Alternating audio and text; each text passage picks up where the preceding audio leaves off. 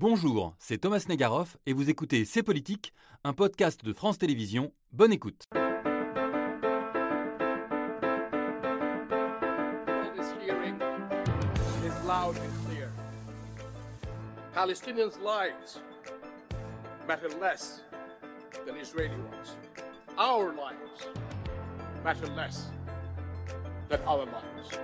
C'était hier, lors du sommet pour la paix au Caire, les mots du roi Abdallah II de Jordanie adressés à un Occident accusé d'avoir choisi son camp et d'être insensible au sort des Palestiniens. Un discours fréquemment entendu dans le monde arabe et même au-delà, relayé à Moscou comme à Pékin, qui voit dans le conflit entre Israël et le Hamas une opportunité pour affaiblir et isoler l'Occident. En réponse, les États-Unis, par la voix de Joe Biden, dénoncent la menace que le Hamas et la Russie de Poutine font peser sur les démocraties occidentales en Israël comme en Ukraine. Cette vision du monde bipolaire est-elle caricaturale? Les démocraties occidentales sont-elles réellement menacées? Et en choisissant clairement le camp de l'Ukraine et d'Israël, se sont-elles isolées et même mises en danger? Bonsoir, bienvenue dans ces politiques.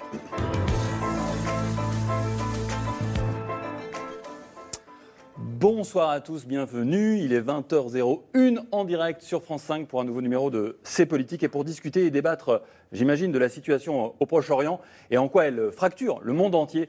Je reçois un homme qui, chaque matin, sur France Inter, tente de donner du sens à une actualité internationale bien souvent où l'émotion l'emporte sur la raison. Bonsoir Pierre Aski. Bonsoir. C'est vous dont il s'agit. On avait deviné. Bonsoir Sylvie Kaufmann. Bonsoir. Vous aussi, c'est ce que vous faites dans les colonnes euh, du Monde. Vous appelez euh, également à un sursaut des démocraties face aux dangers que constituent les régimes autocratiques. C'est au cœur de votre dernier livre, Les aveuglés, comment Berlin et Paris ont laissé la voie libre à la Russie. C'est chez Stock. À vos côtés, Pascal Boniface, bonsoir. Bonsoir. Directeur de l'IRIS, dans votre dernier livre consacré à la guerre en Ukraine, vous voyez en œuvre un monde bipolaire, l'Occident contre le reste du monde. Guerre en Ukraine, l'onde de choc géopolitique, c'est le titre de ce livre. Ce fameux reste du monde, vous le scrutez euh, beaucoup. Bonsoir Jeanne Deas. Bonsoir. Merci d'être avec nous. Chercheuse, vous dirigez l'IREMO, Institut groupe de réflexion spécialisé sur la Méditerranée et le Moyen-Orient. Avec vous, on va aller du côté des adversaires réels ou supposés de l'Occident, ce qu'on appelle de plus en plus le Sud global, expression qu'on va essayer de définir ensemble. Alors vous, vous ne considérez pas que le monde aujourd'hui est bipolaire, que c'est le retour de la guerre froide, vous dites, il faut changer nos lunettes, moi aussi hein, peut-être, et regarder le monde avec peut-être un regard un peu neuf. À vos côtés, un historien, c'est bien aussi, quand on veut comprendre si le monde est neuf, de comprendre aussi d'où on vient. Pierre Grosser, bonsoir. Bonsoir. Merci infiniment d'être avec nous. Vous êtes l'un des plus grands historiens des relations internationales. Vous travaillez beaucoup sur les relations entre la Chine et les États-Unis. Et vous publiez depuis quelques jours, là, c'est sorti à peine, cette histoire mondiale ici des relations internationales de 1900 à nos jours chez Pour vous, la décennie 2020 marque le retour d'une forme de guerre froide. Je sens que l'expression va nous faire débattre sur ce plateau. Mais j'aimerais commencer avec les dernières informations en provenance euh, du Proche-Orient. Hier, un sommet pour la paix au Caire qui s'achève sur l'absence de déclaration commune. Cette nuit, Israël qui frappe encore très durement Gaza et qui semble sur le point de lancer son offensive terrestre. Et tout à l'heure, le ministre iranien des Affaires étrangères se fait très menaçant. با صدای بلند اعلام بکنم که امروز منطقه همانند بشکه باروت است.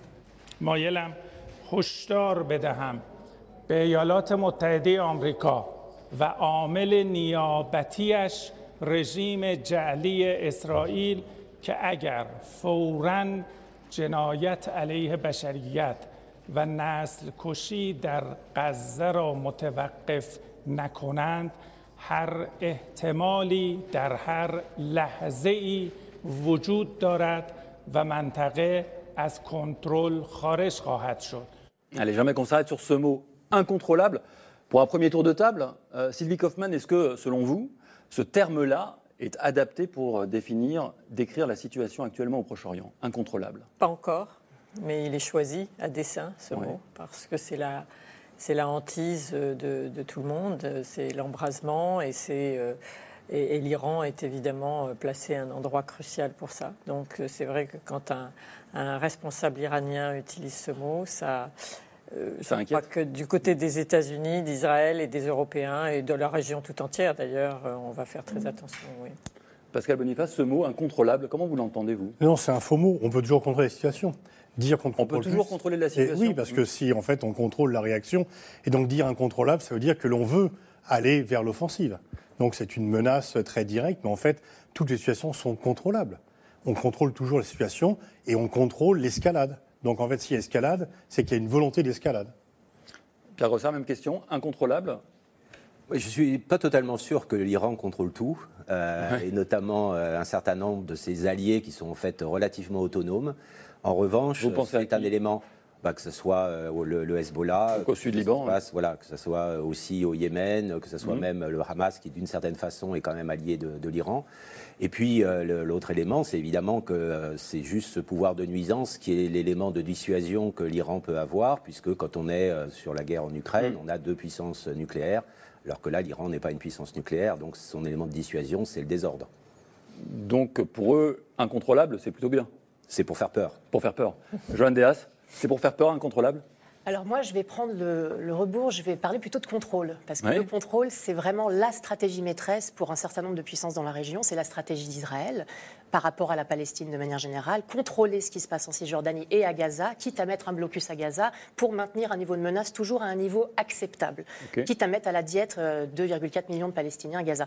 Un niveau de contrôle également pour les Russes, euh, qui ont besoin de stabilité dans la région et qui ont besoin de contrôler euh, leur, équilibre de relations avec Israël, l'Iran et, et, le Hamas, et également un besoin de contrôle de la part des Iraniens et des Saoudiens qui se sont réconciliés pour justement maintenir cette, cette, voilà, cette stratégie de contrôle euh, euh, qui, contrairement à l'incontrôlable, est importante. Et donc, est-ce que c'est incontrôlable maintenant? C'est-à-dire que tout le monde veut contrôler, on a compris, mais est-ce que ça nous échappe? Euh, je ne pense pas que ça nous échappe, dans le sens où on fait face à des acteurs qui sont des acteurs rationnels, que personne n'a intérêt à ce que. L'historien a fait l'imbout. Hein. Non, non, c'est juste qu'on disait ça de la Russie avant l'attaque en, en, Ukraine, c'est vrai. On pourra, on pourra, en débattre. en débattre. C'est une forme de rationalité peut-être mm. subjective, mais oui, une autre rationalité, limitée. Euh, non, pour revenir à incontrôlable, je suis, je suis assez d'accord avec, euh, avec ce qu'a dit euh, Pascal. Boniface. On contrôle si on veut. Oui, pardon, Pascal Boniface, absolument. On contrôle si on veut contrôler. voilà. Et Pierre Aski, pour terminer, le tour de tombe, de tour de, pas de tombe, le tour de table du contrôlable ou de l'incontrôlable. Les mots du ministre des Affaires étrangères iranien. Je pense que les paroles du ministre sont, font partie de la guerre psychologique à laquelle hmm. on est dans cette phase. C'est-à-dire que euh, les Iraniens, le triangle Iran, Israël, États-Unis, euh, essaye aujourd'hui euh, de euh, bomber le torse pour dissuader l'autre d'avancer. On est dans ce moment-là. Et, donc, mm. les Iraniens essayent d'empêcher l'offensive terrestre en disant si vous faites une offensive terrestre, on lance le mm. Hezbollah et, ça deviendra incontrôlable. Les Américains le, ministre de la Défense américaine, Lloyd Austin, aujourd'hui, a dit si, si l'Iran déclenche le Hezbollah, en gros, on ne restera pas les bras croisés. Et Netanyahou a dit euh, si le Hezbollah se lance dans la guerre, euh, il, aura commis l'erreur de sa vie. Et l'État du Liban devra en payer les conséquences. Oui, le Liban, et le Liban qui, n'a pas son mot à dire dans toute cette affaire, soyons clairs. Mais donc, on est dans cette phase où, de bras de fer euh, autour d'un front qui est encore gérable et, contrôlable, et qui pourrait le devenir non pas incontrôlable. Je suis d'accord qu'on contrôle si on veut, on met le, le, feu fort ou le feu doux sur un conflit euh, quand on est un des, organisateurs ou un des mm. fournisseurs d'armes et de munitions. Euh, donc on n'est pas dans, quelque chose de, euh, qui part et qui, qui n'est plus gérable. Mais aujourd'hui, dans cette phase-là, on est dans la guerre psychologique. Allez, j'aimerais maintenant qu'on prenne ensemble un peu plus de champ et que nous passions de la région à l'ensemble du monde avec cette question. Serions-nous aujourd'hui dans un monde bipolaire dans un affrontement entre l'Occident, nous, d'une certaine manière, et le reste du monde. J'aimerais vous montrer une carte. Cette carte a été réalisée à partir des données de la revue Le Grand Continent et elle met en lumière l'attitude des pays du monde au sujet de l'attaque terroriste du Hamas sur Israël le 7 octobre dernier. Cette carte euh, dit d'ailleurs une chose, première chose, c'est que c'est un événement mondial. Hein. Quasiment tous les pays se sont, euh, ont donné leur avis, se sont placés, positionnés sur ce sujet. Mais quelles sont les positions des uns des autres? D'un côté, on a un Occident, on le voit sur la carte en bleu, un Occident élargi à des pays comme l'Inde, par exemple, qui a condamné clairement le Hamas et soutenu Israël sans coup férir. Il y a des pays qui soutiennent le Hamas, c'est les pays en rouge, plutôt des pays du monde arabe, et puis des pays qui appellent à une désescalade, mettant plus ou moins dos à dos le Hamas et Israël. Est-ce que les uns les autres, quand vous regardez cette carte-là, vous voyez ce que j'ai appelé peut-être un peu vite un monde bipolaire, à savoir deux réalités, deux appréciations d'un même événement totalement différentes. Pascal Boniface. Oui, c'est deux perceptions très différentes et qui se grèvent sur la perception de la guerre en Ukraine. Tous les pays occidentaux ont pris des sanctions contre la Russie. Aucun pays non occidental n'en a pris. Quand je dis Occident, c'est avec la Corée du Sud, le Japon, qui sont culturellement asiatiques, mais qui sont stratégiquement occidentaux. Alors, sur le conflit entre le Hamas et Israël, il y a quelques différences.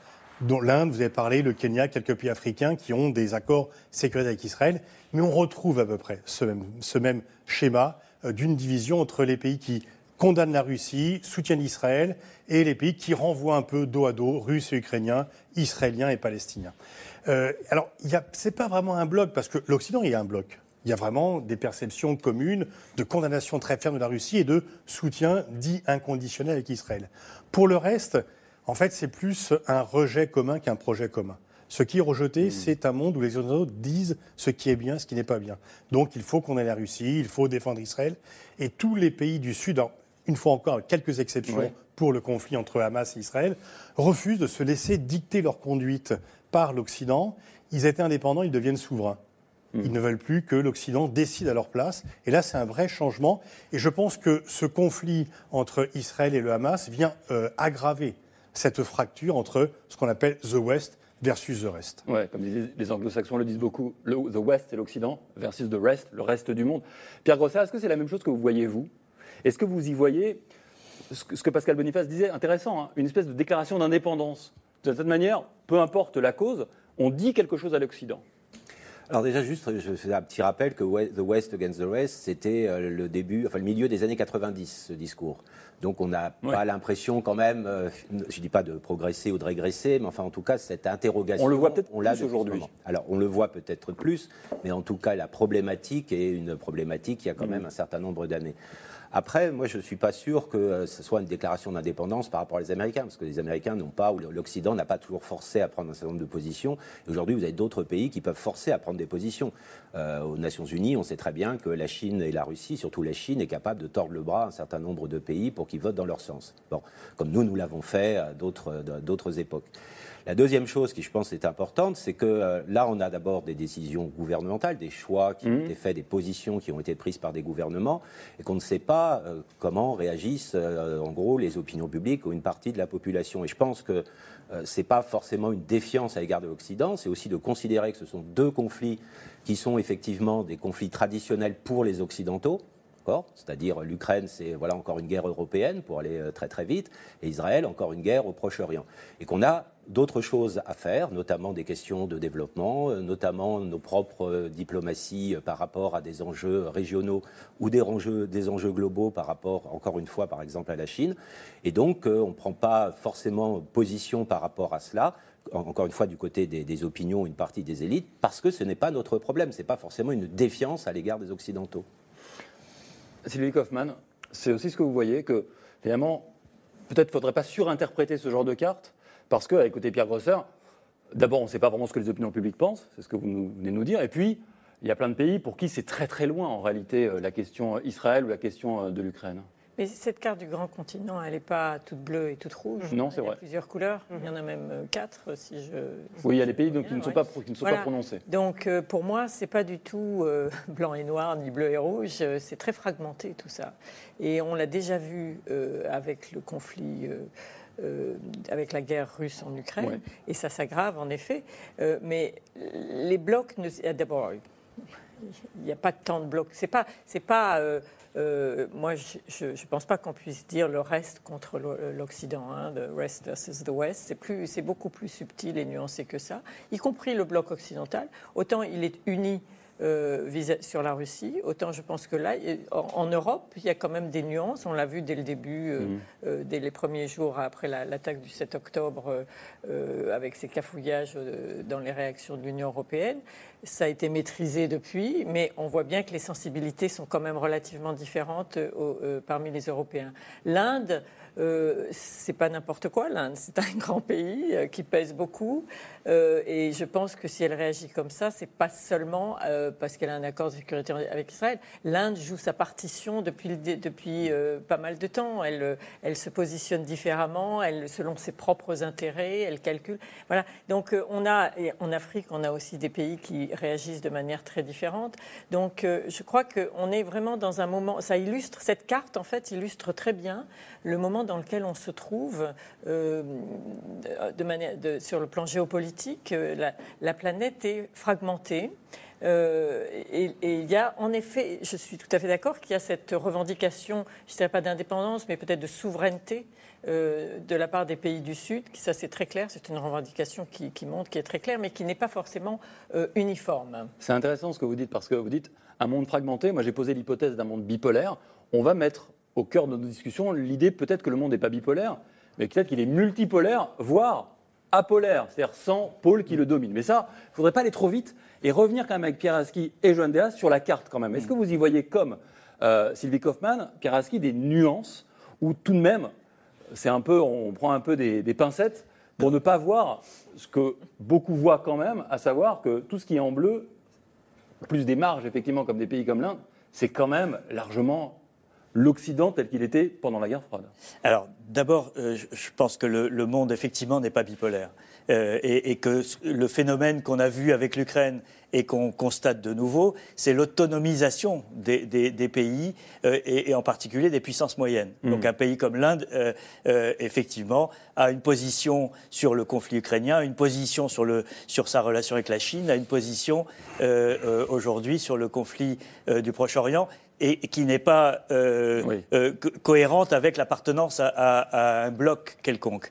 Euh, ça, c'est le premier point. Je, vous coupe, mais pardonnez-moi.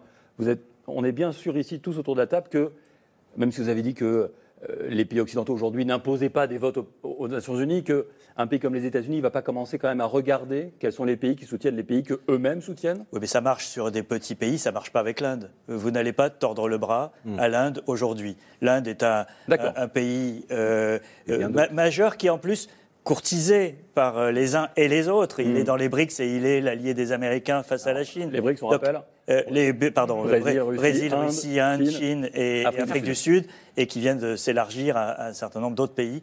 Euh, dont l'Iran d'ailleurs, euh, qui est intéressant. Mais le, deuxième point que, je voulais faire, c'est que euh, même à l'intérieur de, ce qu'on peut voir comme un bloc occidental, regardez ce qui s'est passé jeudi dernier. Il y avait un vote au Conseil de sécurité des Nations Unies sur une résolution brésilienne qui appelait à un cessez-le-feu immédiat, humanitaire, et, et, un certain nombre d'autres clauses. Les Britanniques se sont abstenus, les Français ont voté pour, les Américains ont mis leur veto. C'est-à-dire que les trois pays occidentaux, membres permanents du Conseil de sécurité, mmh. ont voté en ordre dispersé. Euh, pour des raisons euh, très, très différentes.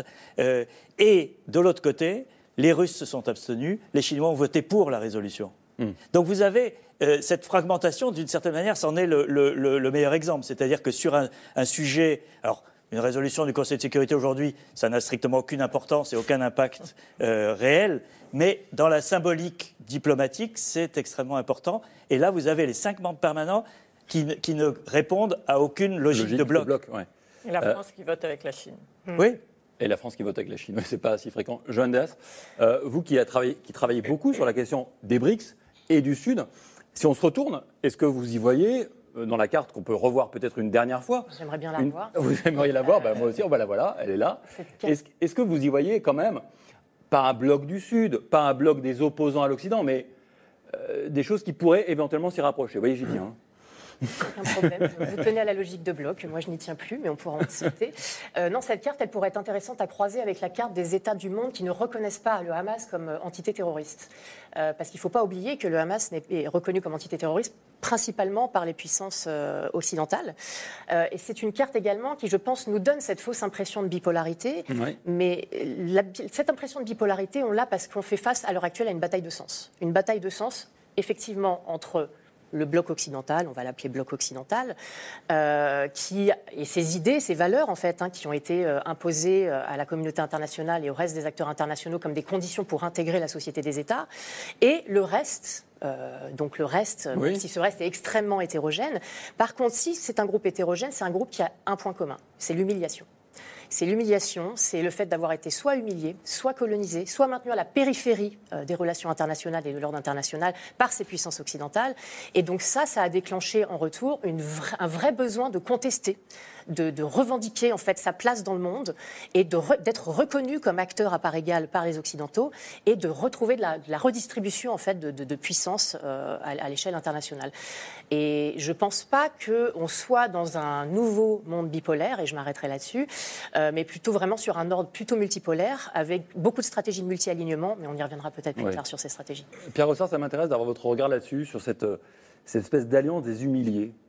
Vous connaissez bien l'Asie du Sud-Est, l'Asie de l'Est. Est-ce que c'est quelque chose qui est partagé dans ces pays-là?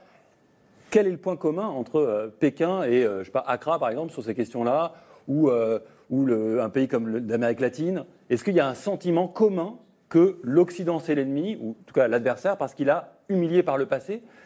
Et on viendra après sur l'hypocrisie accusée, dont on accuse aujourd'hui beaucoup l'Occident.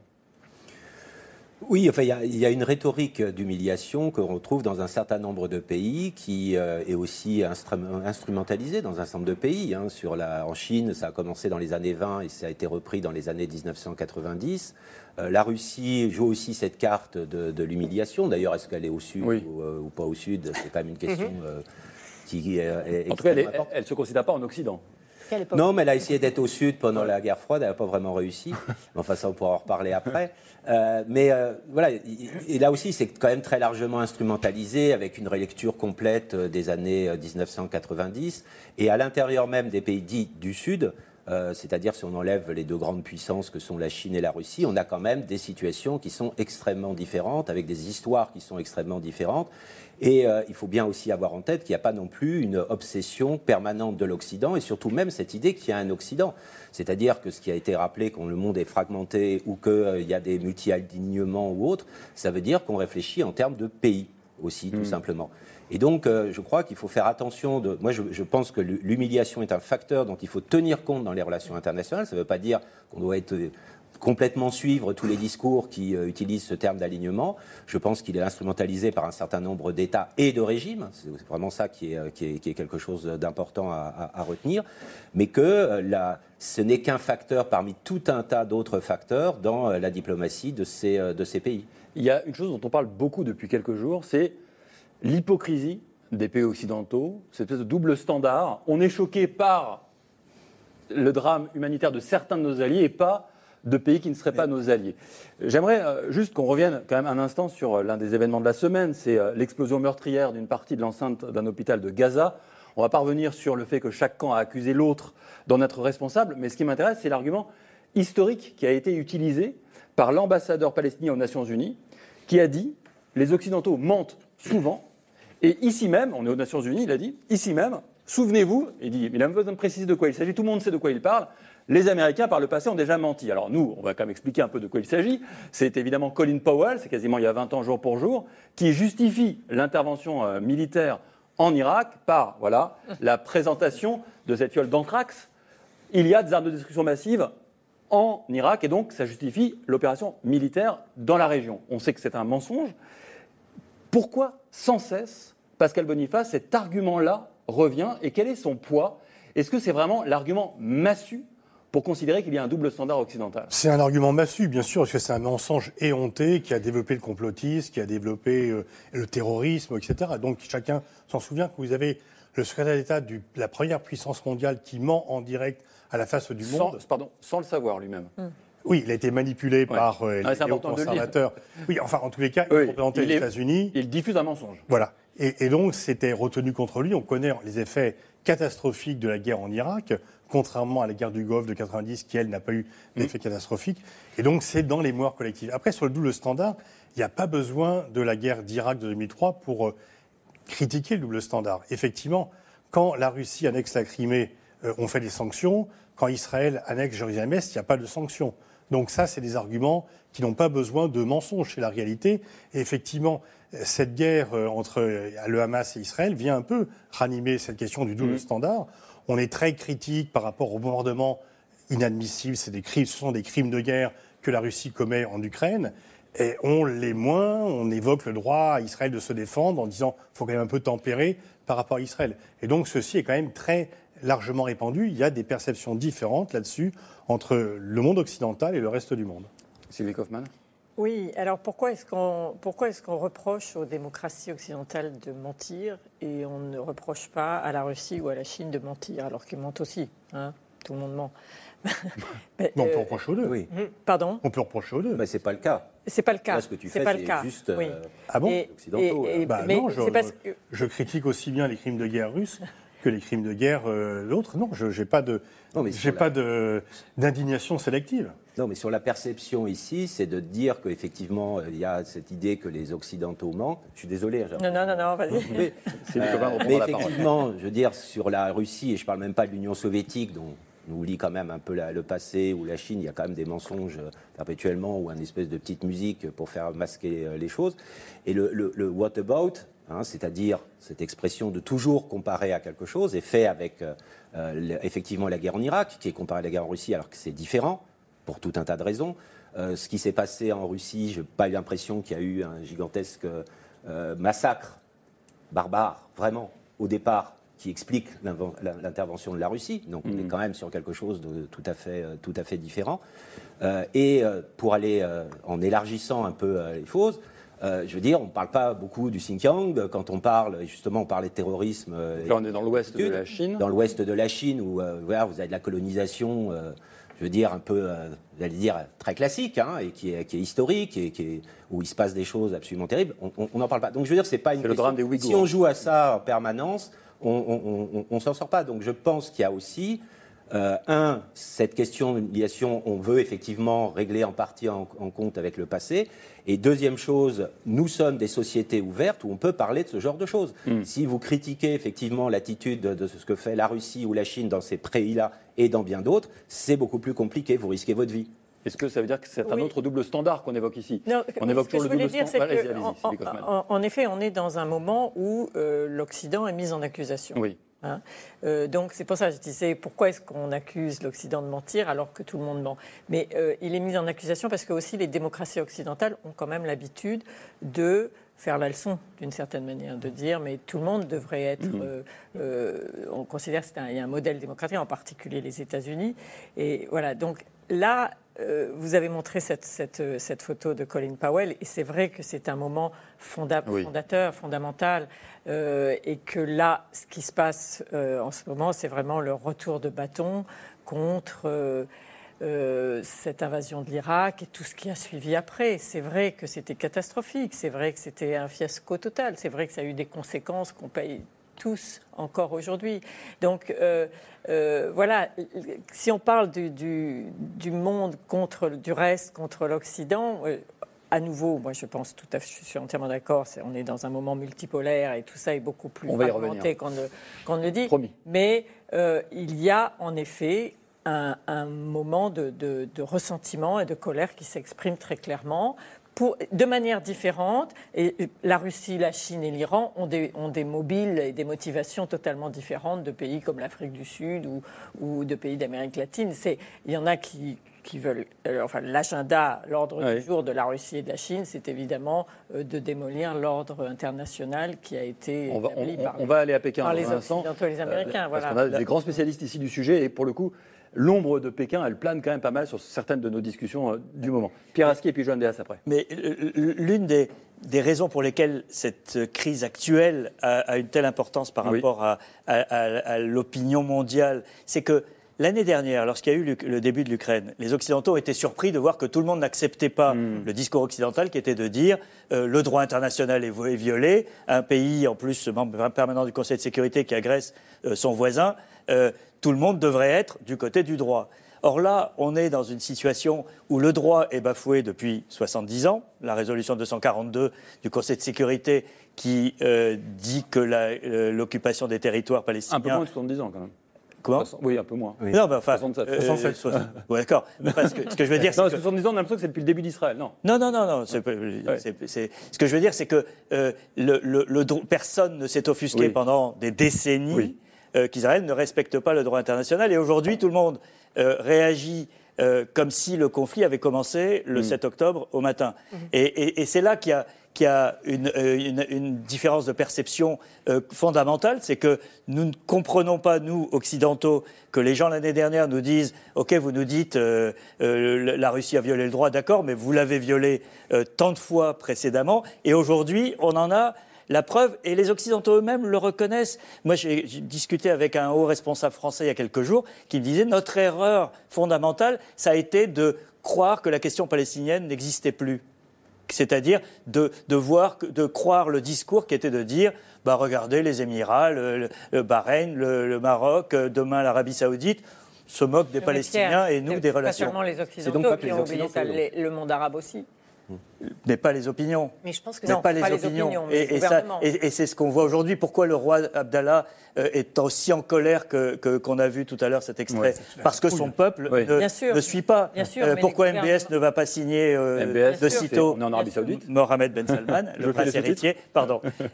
parce que son, ils doivent tous tenir compte aussi de leurs opinions, quel que soit le, régime autocratique qu'ils maintiennent. Pardon. Non, non, pas de problème. euh, justement, j'aimerais revenir sur cette question de la, colère. En fait, pour essayer de comprendre, on a tendance à regarder les événements juste comme des singularités exceptionnelles et de les traiter comme ça. Mais en fait, comprendre les raisons de la colère, il faut recontextualiser historiquement. Le conflit israélo-palestinien, il a commencé par une trahison, en fait. Il y a une trahison des leaders arabes à qui on promettait un État indépendant et les accords Sykes-Picot, qui sont des accords ah, secrets en 1916. entre la France en 1916, absolument, Historien. entre la France et, la Grande-Bretagne, ont juste dessiné de manière arbitraire des, frontières au Moyen-Orient et n'ont pas pris en compte euh, les, souhaits euh, des leaders arabes. Deuxième date, pour parler de trahison, encore une fois, 2006, élections législatives palestiniennes. Le Hamas gagne les élections, qui ont été, selon les observateurs euh, européens, des élections parfaitement régulières. Donc le Hamas a été démocratiquement élu. Qu'est-ce qui s'est passé? Il n'a pas été reconnu, cette élection n'a pas été reconnue par les pays occidentaux parce que les pays occidentaux euh, ont inclus le Hamas dans leur liste de pays terroristes. Mais c'est une trahison également parce qu'on a d'un côté les pays occidentaux, notamment les États-Unis, qui nous disent euh, vouloir euh, de la démocratie et exporter le modèle démocratique partout. Et quand il y a un modèle, un exemple de fonctionnement démocratique quelque part et que le résultat ne leur convient pas, ils le refusent. Et il le refuse d'autant plus qu'ensuite, on, sait, les conséquences que ça a pu avoir avec le Hamas dans la bande de Gaza et le blocus total orchestré par Israël. Pierre Rosset, est-ce qu'aujourd'hui l'Occident est sur le banc des accusés? Accusé de trahison, accusé de double standard, accusé d'hypocrisie Est-ce qu'on en est là aujourd'hui dans le monde? Oui, enfin moi sur euh, sur euh, sur cette trahison, euh, Sykes-Picot qui aurait qui aurait fait, qui aurait tracé les frontières du, Proche-Orient, quand même des historiens ont travaillé dessus depuis très longtemps pour montrer que c'était quand même beaucoup plus compliqué que ça. Dont Henri Laurence. dont Henri Laurence, mais il y en a mm. de, nombreux et euh, qui ont montré que euh, d'abord c'était un texte, enfin un accord qui avait aucune valeur juridique euh, ensuite, et qu'il y a très peu de frontières aujourd'hui qui sont liées à ça, et qu'il y avait des acteurs locaux qui avaient un rôle important.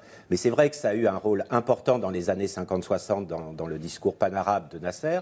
Ça a eu un, rôle très important pour Daesh. qui était justement à la frontière entre la Syrie et l'Irak et donc remettait en cause cette réalité. Ça n'empêche pas qu'il y a eu de l'impérialisme euh, au, Proche-Orient, c'est pas du tout pour le, nier, mais que tout ne s'est pas joué à ce moment-là. Il y a quand même énormément d'années d'histoire, que la création de l'État d'Israël est quelque chose de compliqué, avec en partie euh, le fait que c'est quand même le terrorisme sioniste qui a fait partir les Britanniques, donc la décolonisation a été en partie liée à cela. Et d'ailleurs, un certain nombre de gens plutôt favorables à Israël considèrent que c'est finalement une campagne terroriste qui a plutôt réussi puisqu'elle a fait partie euh, euh, les, partir les Britanniques. Donc euh, cette histoire est plus compliquée mm. qu'un certain nombre. On dit on, redécouvre les choses, mais on a aussi des simplifications, en disant que tout existe depuis 1948 et que les choses sont, sont extrêmement simples. Après qu'il y ait un certain nombre de frustrations, qu'il y ait cette question palestinienne qui a été mise effectivement sous le boisseau depuis très longtemps qu'on ne sache toujours pas et qu'on n'arrivera jamais à expliquer pourquoi le processus de paix a échoué dans les années 92, 90, parce qu'on s'est accusé mutuellement d'en être en partie responsable et on peut considérer que de toute façon il n'y avait aucune chance de le mettre en place. Et c'est ça qui, à mon avis, est quand même inquiétant dans cette région, c'est qu'on ne voit pas parce qu'on a beau sauter sur, son siège en disant deux États côte à côte, vivant pacifiquement, etc. On ne voit pas comment on arrive à faire ça. Et donc, on en est à l'impression d'avoir soit Israël qui euh, va dominer avec un nettoyage ethnique de la Méditerranée au Jourdain, ou le Hamas qui dit qu'il faut faire la même chose pour revenir, mm. soi-disant, à l'époque où il n'y avait pas de juifs, alors qu'ils étaient quand même en partie présents dans l'Empire ottoman. Donc tout ça est quand même très très problématique. Et je crois qu'il faut faire attention justement à des slogans trop, trop simplistes et uniquement fondés sur l'humiliation, la colère et, et, ce type de ressentiment. Alors j'en ai un. Allez-y. Juste pour répondre quand même, en fait, vous parlez dans de, des accords Sykes-Picot avec, avec une terminologie. On va pas faire trop long. Non, non, non, on va pas faire trop long Ce que je veux dire, c'est que moi, je pense que le coup, c'est fondamental, et je hein. pense que ce qui est fondamental et sur lequel on ne donne pas assez d'importance dans nos analyses, en tout cas, euh, c'est mon, mon avis, c'est la question de la perception. C'est-à-dire la fabrique du politique, c'est pas uniquement une question de réalité absolue, c'est une question de perception. Et cette perception, elle influence la fabrique de la politique étrangère. C'est un mot pour celle d'Israël aussi. Donc, euh, mais si on ne comprend pas la perception ah, que l'autre a de nous, on ne pourra jamais pouvoir ajuster notre politique étrangère en conséquence de la leur. Mais on sait très bien quelle est la perception. Je veux dire, on l'a dit depuis longtemps sur ce fait. Euh, ça, fait partie du discours. Et si vous la reniez en disant que c'est quelque chose de simpliste, ça va aller encore une fois dans, dans le, dans le, le dans le juste qu'on a le droit quand même de la possibilité, sinon effectivement les sciences sociales, on arrête tout et on fait que de l'analyse des perceptions, de dire que dans la réalité en histoire, c'est plus compliqué la naissance de la carte du Proche-Orient. Alors, je, je, vais remettre, une, une, petite pièce dans la complexité et vous proposer une expression. L'expression un peu tarte à la crème peut-être, le retour de la guerre froide. Alors, je sais que ça fait partie des sujets dont vous, que vous travaillez régulièrement. Ce qui renforce le sentiment, peut-être, de revivre la guerre froide, ce sont euh, ces mots de Joe Biden, président américain, prononcés il y a deux jours. Il pose clairement l'enjeu de la défense des démocraties occidentales. Hamas and Putin represent different threats, but they share this in common. They both want to completely annihilate a neighboring democracy, completely annihilate. Franchement, c'est quasiment du Reagan dans le texte. Euh, il y a presque ou du Bush avec l'axe du mal, mais en tout cas, on a l'impression tout de même euh, que depuis le début, on est là, oui, il y a des nuances, il n'y a pas de bloc, mais euh, du côté américain, il y a clairement un bloc en face de. Le problème, comment, on l'entendait, Pascal Le problème, c'est que Biden disait ça dès son élection, donc avant le début de la guerre en Ukraine. Il disait quoi bah, Qu'il fallait réunir les démocraties contre l'axe des pays autoritaires. Il le dit dès janvier 2021, quand il vient d'être élu. En juin 2021, il fait sa première visite en Europe comme président. Sommet du G7, sommet de l'OTAN, que dit-il? Il faut une coalition de démocratie contre l'axe des pays autoritaires, déjà Pékin-Moscou. Donc là, on peut dire que. Il a tort de le dire? Euh, Oui, parce qu'en fait, en partie, il crée. Euh, c'est une sorte de prophétie autorisatoire. Alors, bien sûr, ensuite, il y a eu cette guerre en Ukraine. Il y a euh, l'attaque du Hamas et la guerre que Israël mène à Gaza. Mais en fait, je ne suis. C'est pas les démocraties contre les pays euh, autoritaires. Le Brésil est une démocratie. Il n'a pas la même attitude que la France ou les États-Unis, ni sur la guerre en Ukraine, ni sur la guerre au Proche-Orient. L'Afrique du Sud est une démocratie. Elle n'a pas la même attitude sur cela. L'Inde est une démocratie contestable. Ils ont une attitude sur la Russie et une attitude sur Israël qui est différente. Donc en fait, on voit bien quel est cet argument de réunir toutes les démocraties pour combattre. Mmh. En fait, ce qui euh, travaille Biden, c'est la réalité sino-américaine. C'est ça qu'il a en tête. On va y arriver, mais à, vous écouter, on a l'impression quasiment que Joe Biden craint le déclin des États-Unis et pour ressouder l'Occident autour de lui, il redéfinit un ennemi commun qui fait peur à tout le monde. oui, il coupe notamment parce, que, parce qu'il dit effectivement, c'est de nouveau une façon de restaurer le leadership américain qui est contesté en disant, bah, écoutez, il y a une menace qui est très grave, donc il n'y a que sous le leadership américain que l'on peut répondre à cette menace. Sylvie Kaufmann, vous entendez ça aussi dans les mots de, Joe Biden? Moi, je crois que ce discours de Joe Biden était surtout destiné à, à consommation intérieure. Toujours. Mais... Euh, et pourquoi il lit notamment euh, Israël et l'Ukraine C'est parce qu'il va demander, il l'annonce, il va demander des, fonds euh, d'urgence au Congrès. Et, donc, la le fait de les lier parce qu'il sait que les républicains du Congrès euh, sont en train de mollir sur l'Ukraine, n'ont pas envie de donner encore, d'allouer plus de fonds et d'argent pour l'Ukraine. En revanche, ils sont très mobilisés sur Israël. Donc en liant les deux, il se dit, je vais arriver à avoir tous mes fonds et j'arriverai à les faire voter. Euh, l'argument euh, démocratie contre autocratie, c'est vrai que c'était un, thème fort au début de son, de son mandat il l'utilise plus beaucoup sur la scène internationale. Et il, franchement, son sommet des démocraties, il l'a fait une fois, ça n'a pas, eu un, très bel, un très grand hmm. effet, donc il n'a pas recommencé. Pourquoi? Parce que, euh, à nouveau, pour tout ce qu'on vient de, pour les raisons de, de, de, l'état du monde tel qu'on vient de le décrire, d'une part, et puis ces démocraties. Euh, elles ont des problèmes sur, la scène intérieure. Autant la démocratie israélienne, on le voit bien avec ce qui se passe depuis des semaines et des semaines et, ce gouvernement dominé par l'extrême droite. Et je ne parle pas de la démocratie intérieure, de la démocratie américaine. À l'intérieur, il y a aussi quelques problèmes. Pierre Grosseur, euh, vous avez écouté avec nous euh, les mots de Joe Biden, vous les aviez aussi écoutés, j'imagine, il y a quelques jours.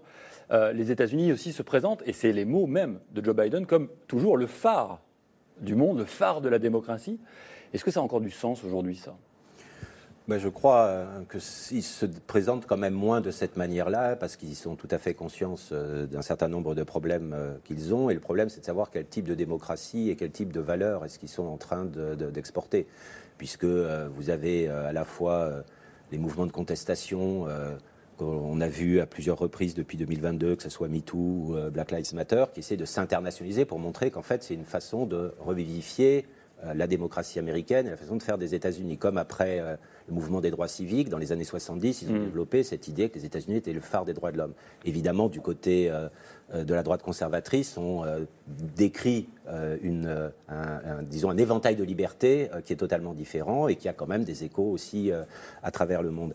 Je crois que le, problème, il faut faire attention à cette rhétorique de la démocratie parce qu'elle a été, et Sylvie Coman l'a rappelé, ça, masque aussi le fait qu'on essaye de présenter des grands affrontements planétaires pour essayer de faire voter le, voter le Congrès. Oui. C'est ce qui s'est passé. On instrumentalise. Voilà, c'est ce qui s'est passé avec la doctrine Truman en 1947, en mars 47. C'était pour avoir de l'argent pour la Grèce et la Turquie, qu'on savait très bien n'étaient pas vraiment des modèles de, démocratie. Qui pouvaient basculer dans le camp soviétique. Qui pouvaient basculer dans le camp, dans le camp soviétique. Et je crois que c'est important d'avoir en tête que les questions de démocratie, ça, apparaît vraiment dans les années 80. Hmm. Et on est dans un cycle où il y a un discours tout le temps sur la démocratie l'exportation de la démocratie. Et d'ailleurs, les sommets des démocraties, ça commence euh, à l'époque de Madeleine Albright, à la fin des années 90, 2000, 2008, on essaye encore de remettre ça sur la table. C'est plutôt, j'allais dire, ça paraît peut-être paradoxal, euh, post, post-guerre froide. Donc ces questions de valeur, je crois qu'il ne faut pas leur donner trop, trop d'importance. On parlait du Brésil tout à l'heure. Le Brésil était autoritaire, euh, même plus qu'autoritaire, c'était une dictature dans les années 70. Ça posait pas de problèmes hmm. absolument fondamentaux. L'autre chose qui, je crois, est importante, c'est d'arrêter de, penser que la guerre froide, c'était un système bipolaire et que donc il ne peut y avoir de nouveau la guerre froide qu'on est un système bipolaire. Donc non seulement ah, c'était très largement tripolaire avec la Chine qui s'émancipe euh, en, étant, faisant même la guerre à, à l'Union soviétique brièvement, mais aussi, en fait, on voit dès les années 70, euh, et le, un des chapitres du livre le montre bien d'un des grands spécialistes de la guerre froide et des années 70, que vous avez des jeux régionaux et des émancipations de diplomatie qui font que vous avez même des guerres entre pays du Sud, hein, euh, entre pays communistes. Hein. En Asie, c'est essentiellement des guerres entre pays communistes. Et donc, toute cette euh, classification d'un monde euh, bipolaire ne tient pas tellement. Et donc, on a eu cette impression de revenir à la bipolarité, soit au début des années 90, 80 avec Reagan, soit avec Reagan-Gorbatchev, mais qu'en fait, le système était déjà en train de se déliter. Et donc, on est d'une certaine façon dans la continuité, après cette parenthèse, entre guillemets, unipolaire, assez complexe dont je pense qu'on va parler. Mais on va surtout aussi reparler peut-être de la bipolarité Chine. États-Unis, qu'on sent quand même poindre peut-être. Mais j'aimerais revenir avec vous, Piraski, sur aussi la semaine que viennent de passer les États-Unis et Joe Biden. Il est arrivé dans la région en milieu de semaine pour réunir les acteurs régionaux autour de lui pour la paix. Il s'est retrouvé, à cause du, euh, drame de l'hôpital de Gaza, tout seul avec Benjamin Netanyahou. Est-ce qu'on a vu cette semaine une Amérique faible, fragile Alors, on a vu une Amérique qui, euh, n'est pas en mesure de remplir ses objectifs, parce que effectivement, ce voyage avait deux pieds. Euh, le pied du soutien à Israël après le, 7 octobre et le pied euh, de, de, la discussion avec le monde arabe, de, d'un début de, de penser à, l'après, c'est-à-dire une solution politique, et, il s'est retrouvé avec un seul pied. Et, Biden, c'est paradoxal, euh, euh, n'avait pris aucune initiative sur la question israélo-palestinienne mmh. depuis euh, son élection. C'était le premier président qui n'avait rien fait.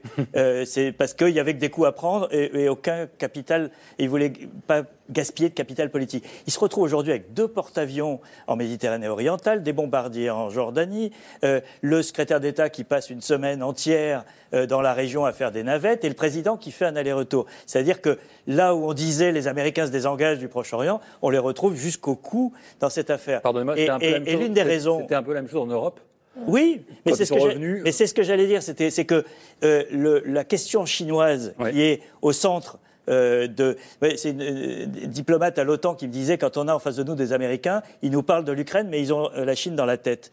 Et, et l'Ukraine a été le test de la crédibilité de, de la dissuasion américaine pour Taïwan, pour l'Asie, pour, la Chine. Israël, c'est la même chose, c'est-à-dire que on, a l'impression qu'à chaque conflit aujourd'hui, on teste les uns et les autres de savoir, en gros, qu'est-ce qui se passera si demain il y a un conflit en mer de Chine méridionale ou à, Taïwan. Et, les grandes puissances, qu'elles soient, euh, euh, que ce soit la Chine, la Russie euh, ou les États-Unis, sont aujourd'hui à, s'observer pour savoir qui, bouge et qui, est capable de faire quoi dans, lorsque lorsqu'il y a une crise qui, éclate. Ça, ça ressemble un peu à des mécanismes de guerre froide. On va parler de la Chine un peu. Parce que pendant que Joe Biden était aux États-Unis, c'est passé sous les radars, mais en même temps, vous aviez à Pékin le président chinois, Xi Jinping, qui avait réuni les représentants ou les dirigeants de 140 pays du reste du monde. Je ne sais pas si l'Amérique pourrait le faire aujourd'hui, notamment celui-ci, à côté de lui, hein, le principal invité qui était Vladimir Poutine. Je me tourne vers Joan Deas d'abord et puis Pierre, Pierre Grosser ensuite. Qu'est-ce que ça raconte, ça? Alors au départ, rappelons quand même que c'est une réunion économique pour les investissements chinois sur ce qu'on appelle la route de la soie, mais c'est aussi un signal envoyé à l'Occident ou pas, ça? Euh, il faut, je pense qu'il faut arrêter d'interpréter aussi tout, tout, comme des signaux envoyés à l'Occident. Ah bah nous, on interprète tout ici. Hein. La, Chine, je pense, n'est pas dans un signal envoyé à l'Occident. La Chine est plutôt dans un signal envoyé euh, aux autres partenaires. Qui, il, y a, il, me semble, si je ne dis pas 150 pays, plus, même plus que 140, 150 pays partenaires et 30 organisations internationales partenaires de l'initiative euh, Belt and Road. c'est un, signal fort. je ne veux pas envoyer de signal, hein, mais il y a peu de pays occidentaux. Hein. Même l'Italie l'a. L'Italie, ça fait un, Brexit. Oui, l'Italie, on est parti. non, alors le, seul pays qui a, donc il y a 130 pays qui ont assisté au Congrès. Euh, le seul pays européen qui a assisté, c'est Victor Orban. Oui. Qui n'est pas le, pas le modèle occidental. Il y avait M. Raffarin pour la France. Qui est parti quand Poutine est entré dans la salle.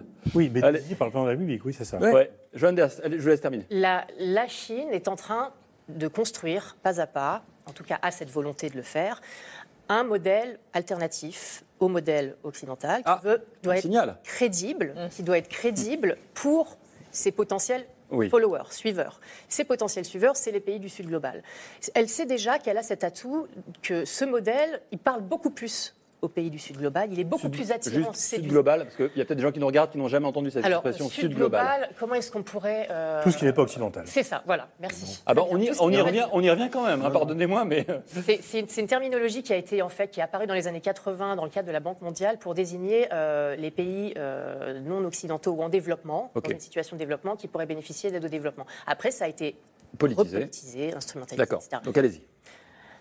J'en étais où Vous nous disiez que les Chinois euh, travaillent 130 pays. Modèle, modèle, alternatif. Merci euh, Sylvie Kaufmann qui suit. Et, les Chinois ont besoin de renforcer cette initiative de la Belt and Road parce que cette initiative, effectivement, a un peu piqué du nez euh, dans les, dans les, dans les dernières années. on a eu également beaucoup moins d'investissements étrangers dans l'économie chinoise. Donc la Chine essaie vraiment de recapitaliser sur son, justement ce capital sympathie auprès, auprès des pays du Sud global pour aller encore plus loin.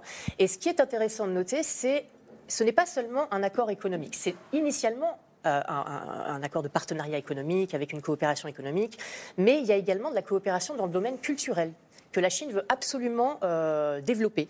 C'est-à-dire qu'on a, euh, on a des échanges culturels, on a ce que la Chine appelle le people-to-people exchange. Ça, c'est très important pour eux. Et donc, ils ne veulent pas seulement faire de la Belt and Road Initiative une initiative uniquement économique mais également une initiative de manière plus globale pour relier les peuples entre eux, ce qui ajoute une brique à leur modèle parce qu'un modèle de développement, euh, un modèle alternatif ne peut pas être complètement complet sans une question un tout petit peu culturelle et idéologique. Et géopolitique. Et bah, bien sûr, ah, géopolitique, euh, absolument. donc, Pierre Rosset, est-ce que, sans envoyer de signal, mais est-ce que, quand même, dans ce qui s'est passé cette semaine, vous voyez quoi, vous, le spécialiste de la Chine et des relations entre la Chine et les États-Unis? Est-ce que c'est un signal envoyé, pardonnez-moi, à Washington, a pas de souci, hein, à l'Occident? Est-ce que, est -ce que cette photo, elle nous parle aussi à nous? Bah, forcément, parce qu'on regarde ce que, ce que, fait la Chine, mais d'abord, il faut, il faut se calmer un peu sur les 150 États. Il y a 23 chefs d'État, il n'y en a jamais aussi peu dans les réunions de, ah, Il y en avait 34 la dernière fois. Merci de nous calmer. Donc, euh, non, non, mais, il y avait Vladimir Poutine. Premier déplacement depuis euh, oui, oui, mais bon, la guerre en ça que les, les, relations entre les deux soient, soient bonnes et qu'ils discutent d'un certain nombre de dossiers, c'est possible. Après, de savoir quelle est la place de la Russie et de son ensemble économique, puisqu'on parle de la connexion aussi entre la, zone économique eurasiatique, plutôt russe, et, et les BRI, donc les routes de la soie. ça, ça intéresse évidemment Poutine, qui veut, puisqu'il est privé maintenant de, son, euh, de ses débouchés de gaz euh, en Europe, qui veut accentuer, et il manque d'équipements, les exportations de matières premières et notamment de gaz et de pétrole vers, euh, vers, vers la Chine. Après, c'est toute la question d'interpréter toujours la politique chinoise quand on n'a quand même pas énormément d'indices, mais comme ça a été rappelé, il y a quand même quelques difficultés internes. La BRI, la route de la soie sont pas en super état, il y a moins d'investissements qu'il y en avait auparavant. Et pour contrebalancer ça, ce qui est intéressant, c'est que dans ces derniers mois, euh, et même de trois ans, la Chine multiplie, et Jinping multiplie à la fois la verticalité, c'est-à-dire qu'en fait, le modèle a l'air de moins en moins exportable, puisqu'il parle essentiellement du parti et d'une civilisation de 5000 ans. Donc, qu'est-ce qui s'exporte?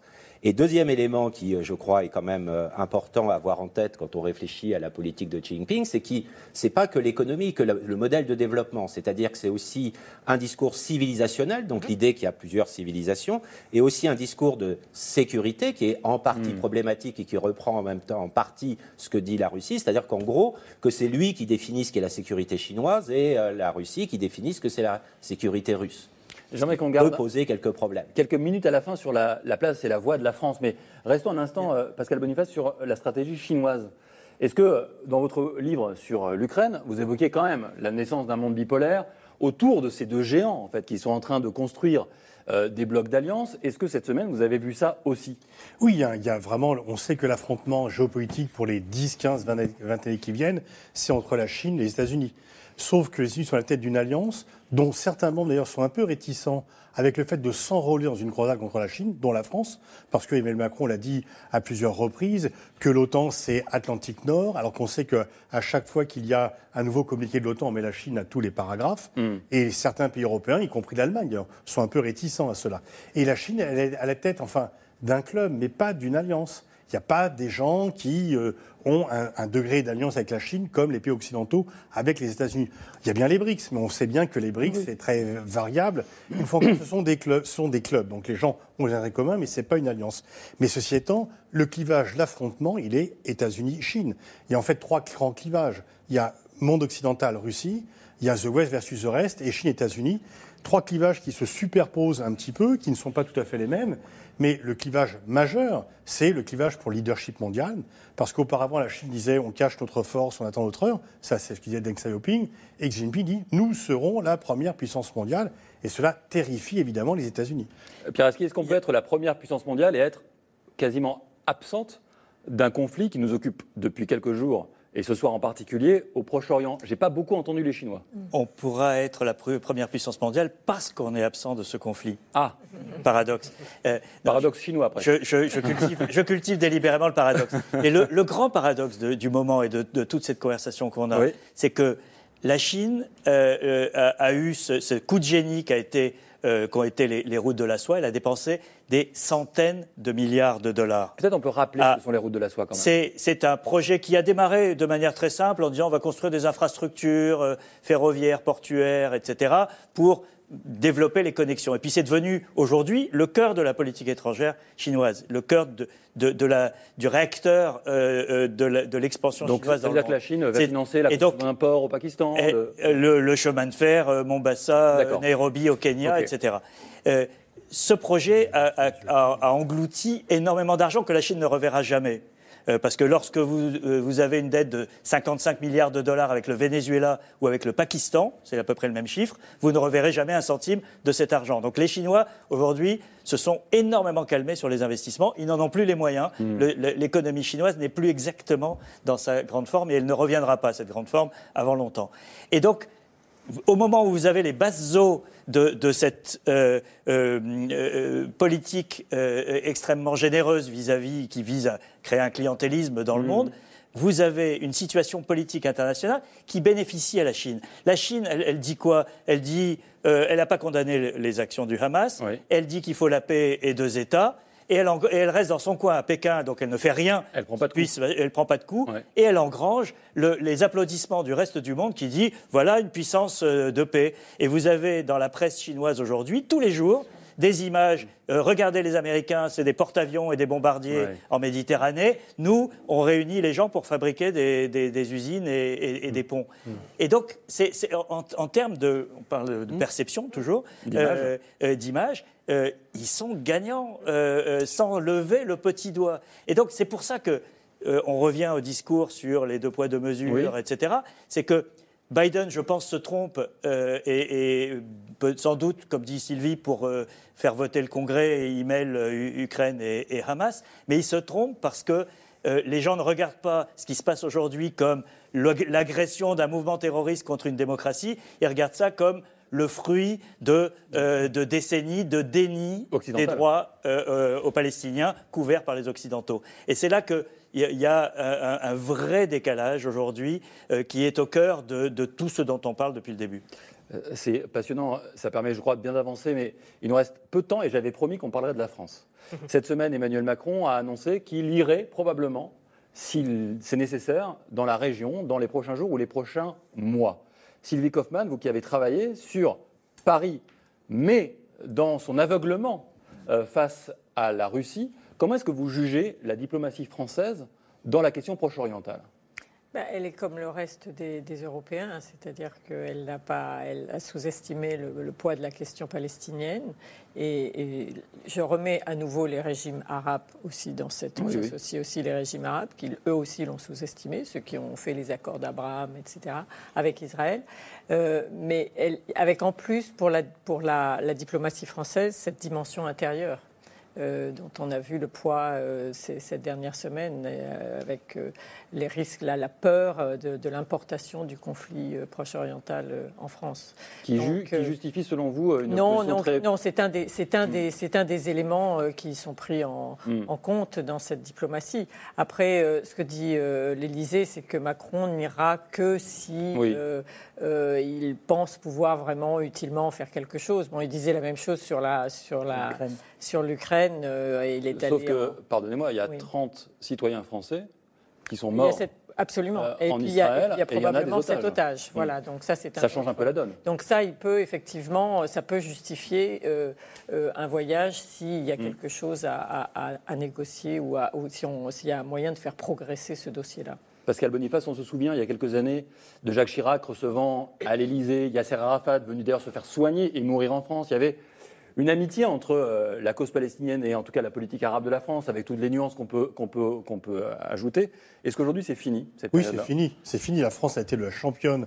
C'était le seul pays occidental qui défendait la cause palestinienne, de De Gaulle à Mitterrand, devant la Knesset, Chirac, le docteur Chirac sur le Arafat.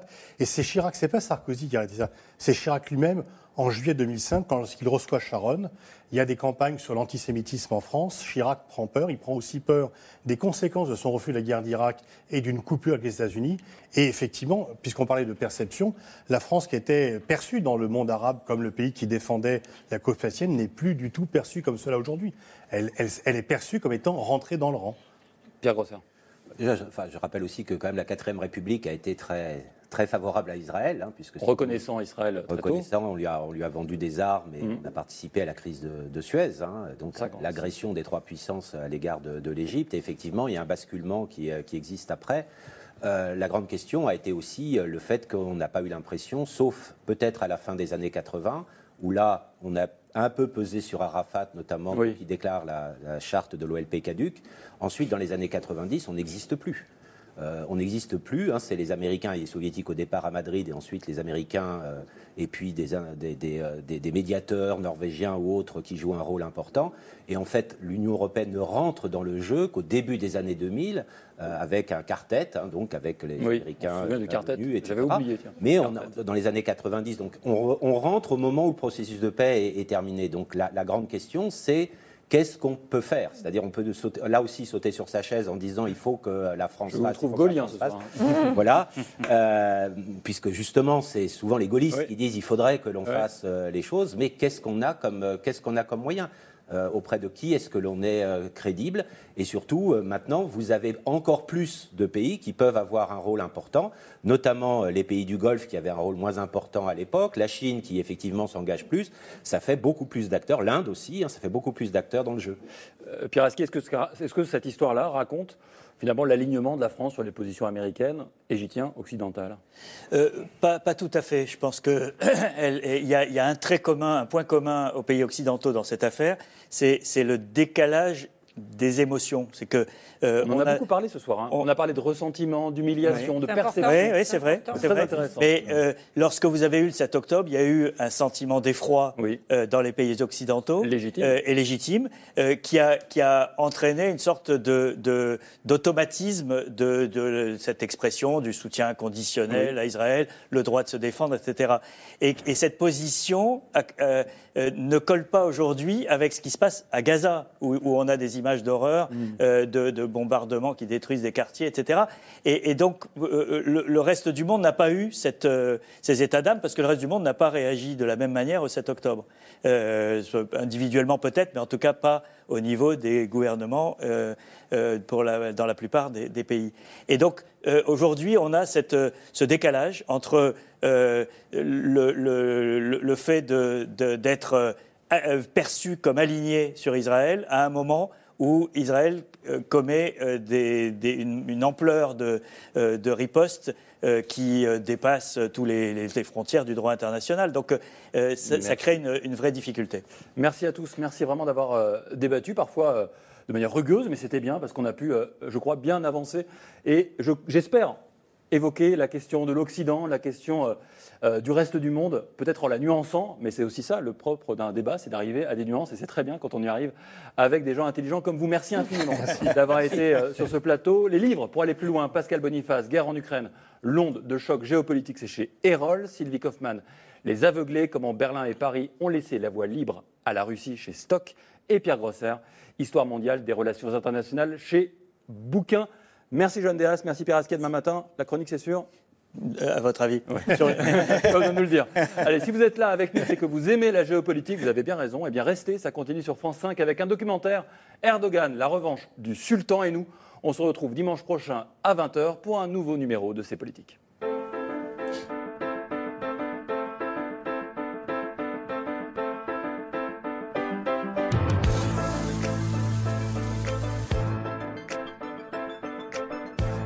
C'était C'est Politique, un podcast de France Télévisions. S'il vous a plu, n'hésitez pas à vous abonner pour ne rien manquer. Vous pouvez également nous retrouver en vidéo sur France.tv.